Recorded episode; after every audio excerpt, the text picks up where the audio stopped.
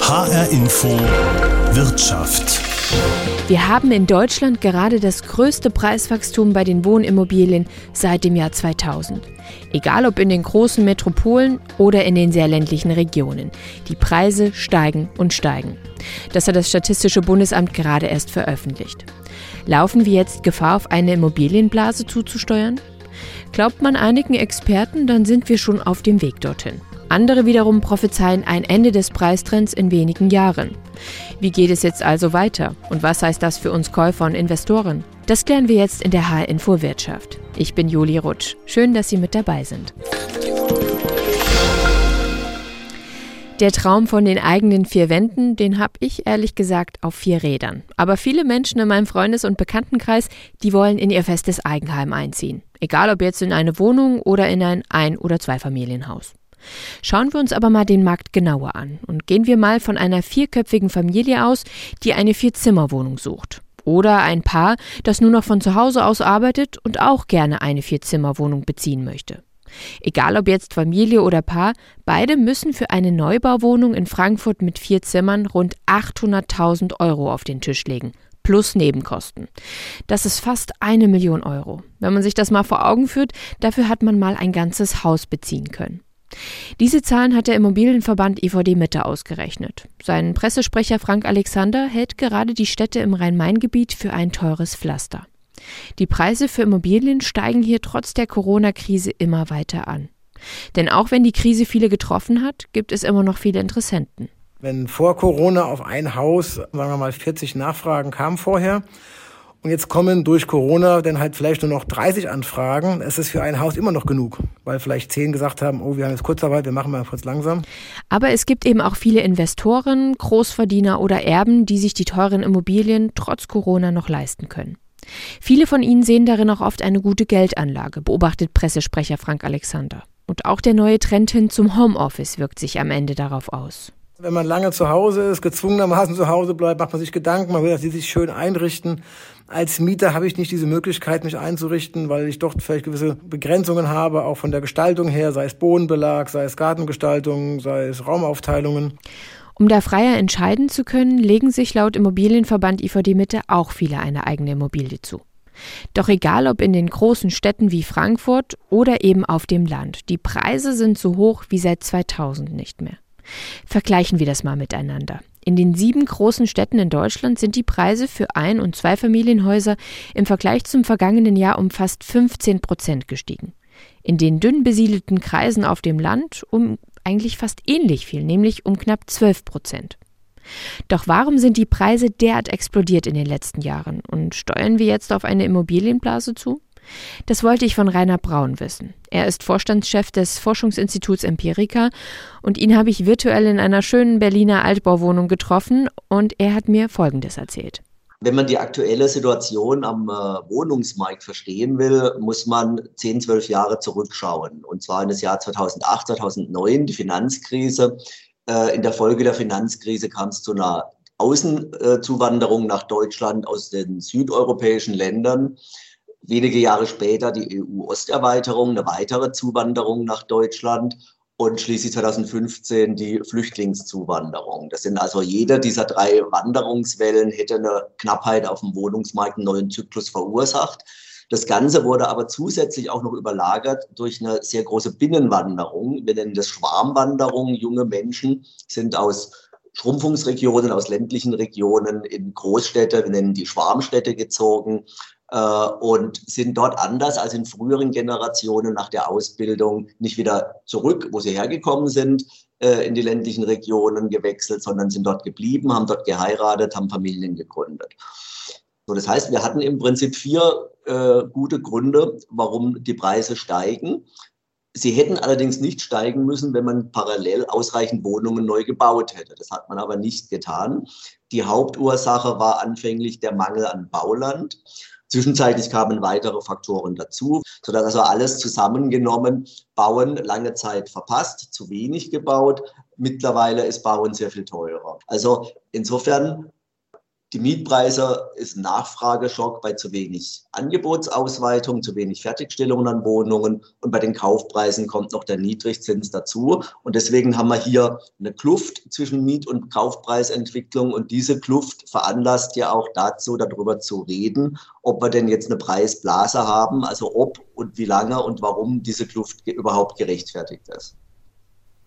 Was ist denn Ihr Fazit? Sagen Sie, dass wir im Moment schon in einer Immobilienblase stecken oder sagen Sie, das ist zu weit hergeholt? Also lange Zeit muss man sagen, war das Ganze, diese unterschiedliche Entwicklung gerechtfertigt, die ich beschrieben habe, durch den Niedrigzins. Es war, wenn man so will, ein labiles Gleichgewicht. Das heißt, diese Kluft zwischen Miet- und Kaufpreisentwicklung war durch die Niedrigzinsen gerechtfertigt, aber eben halt nur so lange, wie die Niedrigzinsen niedrig sind. Ja, wenn die Zinsen mal wieder steigen, da ist jetzt die Frage, wann ist es der Fall, dann wäre das nicht mehr gerechtfertigt. Ein anderer Punkt ist aber, dass wir seit zwei, drei Jahren beobachten, dass die Kaufpreise, insbesondere jetzt auch in der Corona-Zeit, weiter gestiegen sind obwohl die Mietpreise sich verlangsamt haben und die Zinsen nicht mehr weiter gesunken sind. Ja? Also nochmal wichtig, Kaufpreise dürfen steigen. Es ist gerechtfertigt, dass sie steigen, wenn der Zins sinkt. Wenn der Zins aber nur auf seinem Niveau bleibt, dann ist ein weiterer Anstieg nicht mehr gerechtfertigt. Und da sind wir jetzt im Prinzip an so einem Wendepunkt, wo sich jetzt zeigen muss, ob sich da jetzt wirklich eine große Blasengefahr aufbaut. Ja, also wenn jetzt weiterhin es der Fall wäre, dass die Kaufpreise stark steigen, der Zins aber stagniert oder sogar leicht steigt, was sich im Moment auch andeutet, dann äh, wäre ist eben halt nicht mehr zu rechtfertigen, diese Situation. Dann würde sich da auf jeden Fall eine Blase aufbauen. Letztendlich gibt es ja aber auch eben Indikatoren, die eher darauf deuten, dass wir gerade nicht auf eine Blase zusteuern. Ne? Also zum Beispiel die Preise für Immobilien sind auf dem Land immer noch moderat aktuell. Es ist derzeit auch nicht zu erkennen, dass die Nachfrage sinkt, weil letztendlich trotz der Krise oder sagen wir gerade wegen Corona wollen ja immer mehr in ihr Eigenheim auch investieren, in ihre vier Wände. Dann ist es so, dass wir, dass die Banken sehr risikoavers sind. Das heißt, dass sie die ähm, sehr vorsichtig sind bei der Verteilung von Krediten. Und es ist auch derzeit nicht zu erkennen, dass wir eine Überschuldung von deutschen Haushalten hätten. Also keine Gefahr, dass Investoren jetzt bald ihre Kredite nicht mehr abbezahlen könnten. Sind das nicht Belege, dass wir eben nicht auf eine Immobilienblase zusteuern? Ähm es gibt diesen fundamentalen Nachfrageeffekt, der rechtfertigt durchaus diese hohen Preise, da gebe ich Ihnen recht. Aber wenn man sich die Beleihungen anguckt, sieht man da durchaus eine Zunahme. Man muss, um hier ein vernünftiges Bild zu bekommen, die neu zugesagten Wohnungsbaukredite in Relation zum BIP, also zum Bruttoinlandsprodukt, sich anschauen. Und da sehen wir eben, dass diese Relation lange Zeit bei vier fünf Prozent war, aber seit ungefähr zwei, drei Jahren steigt und wir sind mittlerweile bei ungefähr 9 Prozent. Also sprich, die neu zugesagten Wohnungsbaukredite sind relativ zum BIP doppelt so hoch wie vor zehn Jahren. Die Relation steigt, wir nähern uns einem kritischen Niveau. Es ist noch unkritisch, aber es ist auf jeden Fall ein Frühindikator dafür, dass wir mittlerweile doch sehr umfassend äh, beleihen, also sprich sehr viele Kredite relativ zum BIP ausgeben, sodass also die Wahrscheinlichkeit steigt, dass wenn es zu einer platzenden Blase kommt, dass dann die Banken auch eher in Mitleidenschaft gezogen werden und damit eben halt äh, platzende Blase auch auf die Gesamtwirtschaft sich übertragen können. Welche Konsequenzen ergeben sich denn aus diesem Trend, den Sie gerade gesagt haben? Also einerseits für die Eigentümer, aber andererseits auch gesamtgesellschaftlich. Was können Sie da erkennen? Also vielleicht erstmal die Frage, müssen wir vielleicht die Frage klären, die sich ja vielen jungen Familien stellt. Soll ich mir denn jetzt in dieser Phase noch ein Eigenheim kaufen? Oder warte ich lieber, äh, bis die Preise einbrechen und ich günstiger rankomme? Und äh, da ist es natürlich so ein bisschen wie an der Börse. Es wird keine Glocke geklingelt. Ähm, einen Tag bevor die Preise einbrechen, sodass ich dann noch schnell eine günstige Wohnung suchen kann. Nein, eine junge Familie, die jetzt auf dem Mietwohnungsmarkt keine angemessen große familiengerechte Wohnung findet, die findet natürlich selbst dann, wenn mal die Preise einbrechen sollten, auch nicht sofort so eine Wohnung. Ja? Es gibt überhaupt keine Garantie dafür, dass es überhaupt jemals zu einem Einbruch kommt in den nächsten 20 Jahren. Also insofern, die junge Familie, die zur Selbstnutzung sucht, die hat die Wahl zwischen Pest und Cholera, eine überteuerte, zu kleine Mietwohnung oder eine auch sehr teure, äh, aber familiengerechte, selbstgenutzte Wohnung am Stadtrand oder im Umland. Das hat mir Rainer Braun gesagt, Geschäftsführer des Forschungsinstituts Empirica. Ich habe mir mal angeschaut, wie denn die Deutsche Bundesbank den Immobilienmarkt derzeit einschätzt. Und dort heißt es, dass sie nicht von einer Immobilienblase ausgehen, aber davon, dass sich der Markt bereits überhitzt hat. Das Statistische Bundesamt spricht davon, dass sich die Preise für Ein- und Zweifamilienhäuser sowie Eigentumswohnungen in den vergangenen zehn Jahren um rund 65 Prozent verteuert haben. In meinen Recherchen habe ich eine Analyse von Jochen Möbert entdeckt. Er ist Volkswirt und analysiert den Immobilienmarkt für die Deutsche Bank Research. Er geht von einer ganz klaren Tendenz aus, wie sich der Wohnungsmarkt in den nächsten zehn Jahren entwickeln könnte. Das wollte ich von ihm genauer wissen und habe ihn deshalb in seinem Homeoffice im Odenwald virtuell kontaktiert. Wir haben uns das Preiswachstumstempo der vergangenen Jahre genommen, was ja relativ konstant ist. Das heißt nicht, wir wachsen ein Jahr mit 20 Prozent und das nächste Jahr mit null, sondern da gibt's ähm, typischerweise haben die deutschen Hauspreise ähm, über den Zyklus mit 5, 6, 7 Prozent pro Jahr zugelegt. wenn man sich dieses durchschnittliche Preiswachstum nimmt und sagt, ähm, wann ist denn ein Markt beispielsweise überbewertet oder wann ist die fundamentale Angebotsknappheit weg, dann kommt man für elf Metropolregionen auf unterschiedlichste Zahlen, wann der Preisgipfel erreicht ist und ähm, die Preise potenziell ähm, nicht weiter steigen und potenziell auch fallen. Und wenn man da den Durchschnittswert über diese ganzen Berechnungen bildet, dann ähm, kann man zu dem Schluss kommen, dass der Preiszyklus im Jahr 2024 endet. Wie wird sich denn dann der Zyklus entwickeln? Also was erwarten Sie da? Die Hauptbotschaft ist, dass die Preise dann ihren Gipfel erreichen und nicht weiter mit dem Tempo vor allem steigen wie ähm, die letzten zehn Jahre. Wenn Sie historisch von 1970 bis 2008 auf die Preisentwicklung schauen, dann haben wir jedes Jahr so haben wir im Durchschnitt ein Wachstum von 2,5 Prozent bei den Haus- und Wohnungspreisen pro Jahr. Und das ist auch etwas, was man langfristig dann wieder erwarten sollte und nicht mit den hohen Wachstumsraten rechnen sollte, die wir die letzten zehn Jahre hatten. Das ist auch für die Kreditnehmer ähm, eine wichtige Information. Viele sagen es ja, äh, was soll schon schiefgehen, wenn ich jetzt einen Kredit bei den niedrigen Zinsen aufnehme? Es kostet mich fast nichts und ist oft billiger als die Miete. Und im Notfall verkaufe ich das Haus halt teurer weiter. Aber da, damit sollte man für die nächsten zehn Jahre nicht rechnen.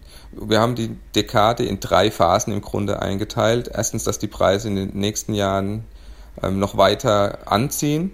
Dann da wird der Preisgipfel erreicht. Dann ist es auch möglich, wir wissen es natürlich nicht, aber man kann es ein bisschen herleiten aus historischen Entwicklungen und aus anderen Ländern, dass die Preise auch mal nachgeben und dann kommt eben die dritte Phase, wo sich die Preise wieder relativ normal ähm, entwickeln und mit 2,5 Prozent pro Jahr zu rechnen ist. Können Sie noch mal ein paar Gründe dafür anführen, warum die Preise derart gestiegen waren in den letzten Jahren?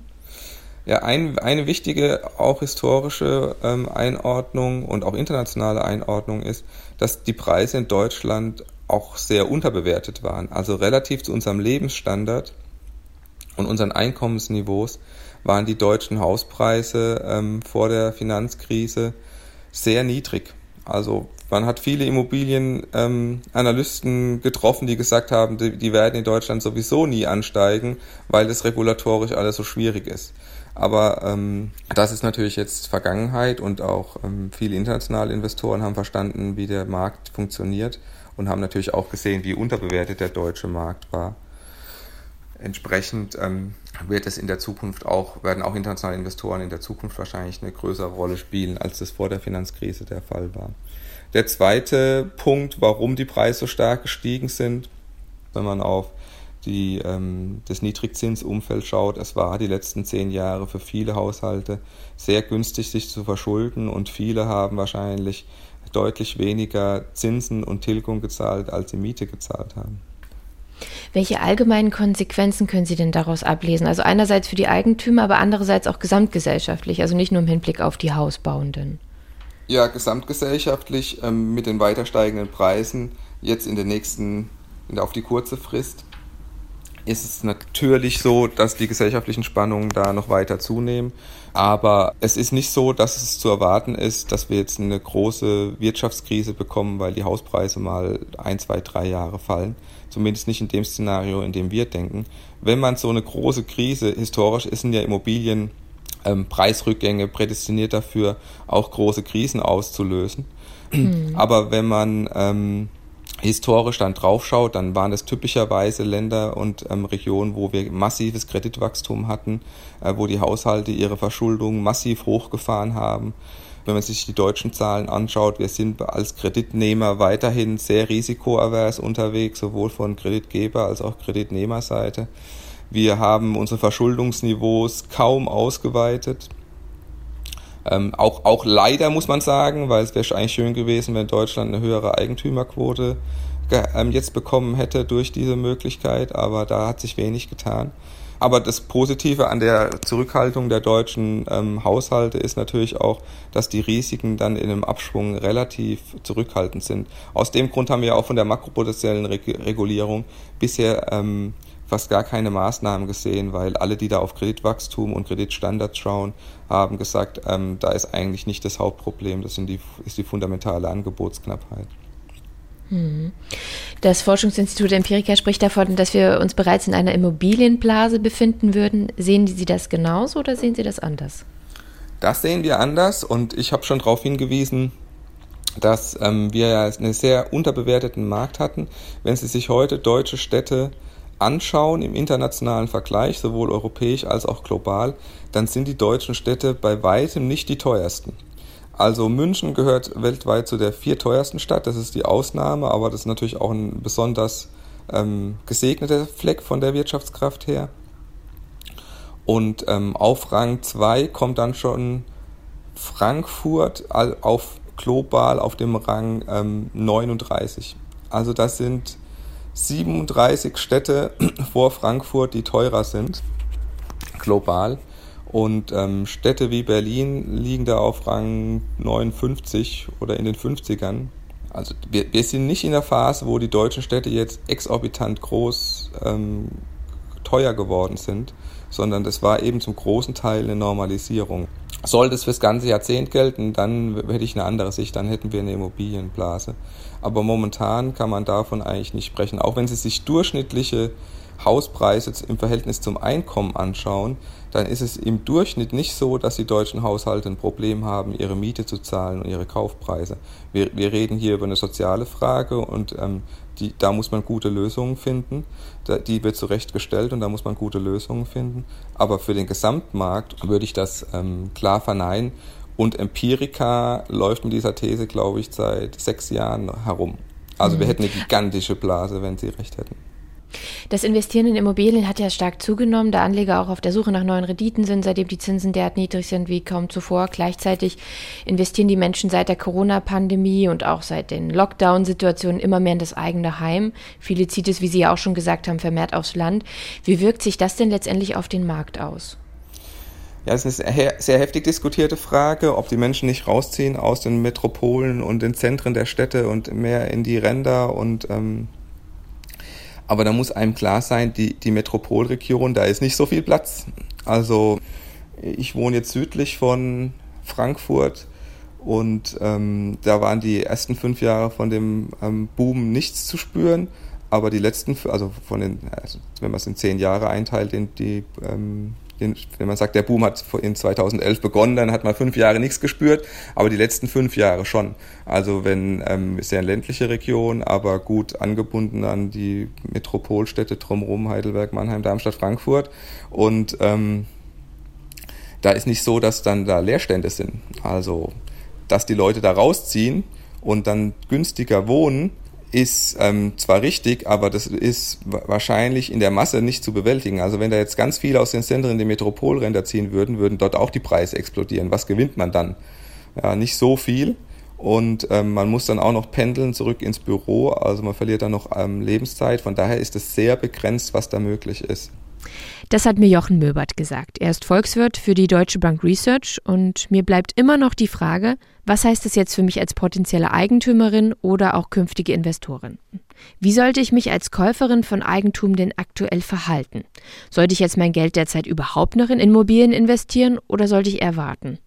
Dazu wollte ich mich beraten lassen und habe mich deshalb an Michael Härte gewandt. Er ist gelernter Bankkaufmann und Jurist und er arbeitet für die Verbraucherzentrale, wo er Kunden speziell zum Thema Immobilienfinanzierung berät.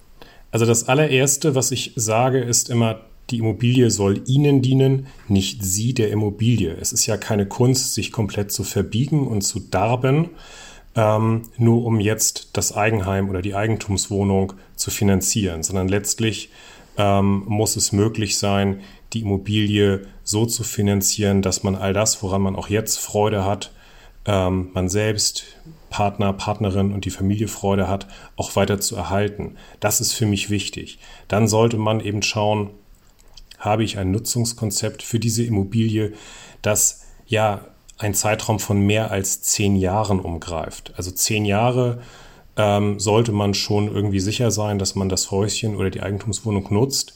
Ähm, ansonsten Finger weg davon, denn ähm, wenn ich mich vorzeitig von der Immobilie trennen muss, also vor zehn Jahren, ähm, habe ich einfach finanzielle Einbußen. Das beginnt mit sowas wie Vorfälligkeitsentschädigung und kann letztlich dann auch bei bestimmten Steuern aufhören.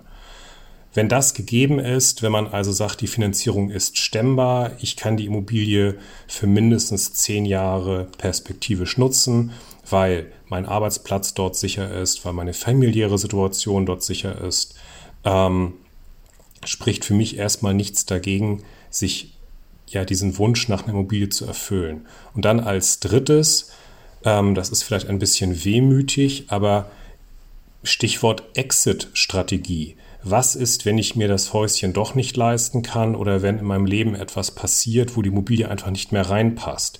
Krankheit, Ehescheidung, Jobwechsel.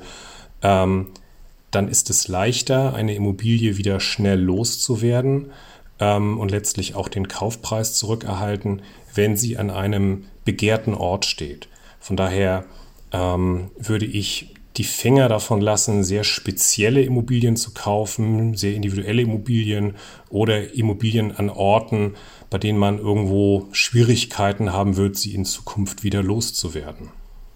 Er gibt auch noch einen weiteren Tipp, den potenzielle Käufer und auch Investoren berücksichtigen sollten. Der Preis einer Immobilie ähm, spiegelt nicht unbedingt den Wert, sondern der Preis ist das, was der Markt bereit ist dafür zu zahlen. Und wenn ich billiges Geld von der Bank leihen kann, ja, dann leiht man sich halt ein bisschen mehr Geld. Bloß ähm, es ist selten so, dass man über die Gesamtlaufzeit der Finanzierung auch den Zins sichern kann. Zinsbindung ist da der Begriff. Und man sollte sich doch bemühen, gerade jetzt möglichst lange Zinsbindungen zu wählen. Ähm, auch wenn es am Anfang einen kleinen Aufschlag kostet bei den Finanzierungskosten, ist es auf jeden Fall zu empfehlen, ähm, jetzt schon ja, Absicherungsinstrumente zu wählen, um zu wissen, was man in 10, 15 oder 20 Jahren an monatlicher Belastung hat. Denn aktuell liegen die Immobilienzinsen bei, ich sage jetzt mal roundabout einem Prozent pro Jahr an Zinsen. Ähm, als ich in den 90er Jahren in einer Bank noch gelernt hatte, ähm, waren Immobilienfinanzierungen unter 5% Zins kaum denkbar. Jetzt stelle man sich vor, eine Familie finanziert sich ein, ein Haus mit einem sehr hohen Kaufpreis, kann ihn aber stemmen, weil die Zinsen niedrig sind. Aber in den nächsten zehn Jahren steigt der Zinssatz vielleicht auf zweieinhalb, dreieinhalb Prozent, verdoppelt oder verdreifacht sich also. Ähm, dann kann das der Finanzierung schon das Genick brechen, wenn noch eine hohe Restschuld da ist. Von daher derzeit bitte darauf achten, dass die Finanzierung über einen langen Zeitraum gesichert ist. Das hat mir Michael Härte von der Verbraucherzentrale empfohlen, denn wenn Käufer ihre Kredite nicht mehr bezahlen können und die Immobilien zwangsverkauft werden, dann steigt auch wieder die Gefahr einer Blase. Ich fasse noch einmal kurz zusammen, was wir gerade erfahren haben. So richtig einig darüber, ob wir auf eine Immobilienblase zusteuern, ist man sich erst, wenn sie dann letztendlich geplatzt ist, also wenn es zu spät ist. Einige sprechen schon jetzt davon, dass die Gefahr, darauf zuzusteuern, vorhanden ist. Viele reden von einer Überhitzung des Marktes. Und andere Experten wiederum sprechen davon, dass der Trend in wenigen Jahren, also genauer gesagt im Jahr 2024, vorbei sein könnte und die Preise dann ihren Peak überschritten haben. Sprich, sie nicht weiter steigen und sich einpendeln werden. Für Verbraucher heißt das jetzt, mit den bisherigen niedrigen Zinsen ist bald vielleicht nicht mehr zu rechnen und auch nicht damit, das Haus künftig teuer weiterverkaufen zu können. Wer kaufen möchte, sollte sich deshalb einen Kredit suchen, bei dem die niedrigen Zinsen auch für die kommenden 10 bis 15 Jahre gesichert sind. Stichwort Zinsbildung. Das war die H-Info Wirtschaft. Die gibt es jede Woche bei H-Info und als Podcast bei den gängigen Podcast-Apps oder in der ARD Audiothek. Ich bin Juli Rutsch. Schön, dass Sie mit dabei waren.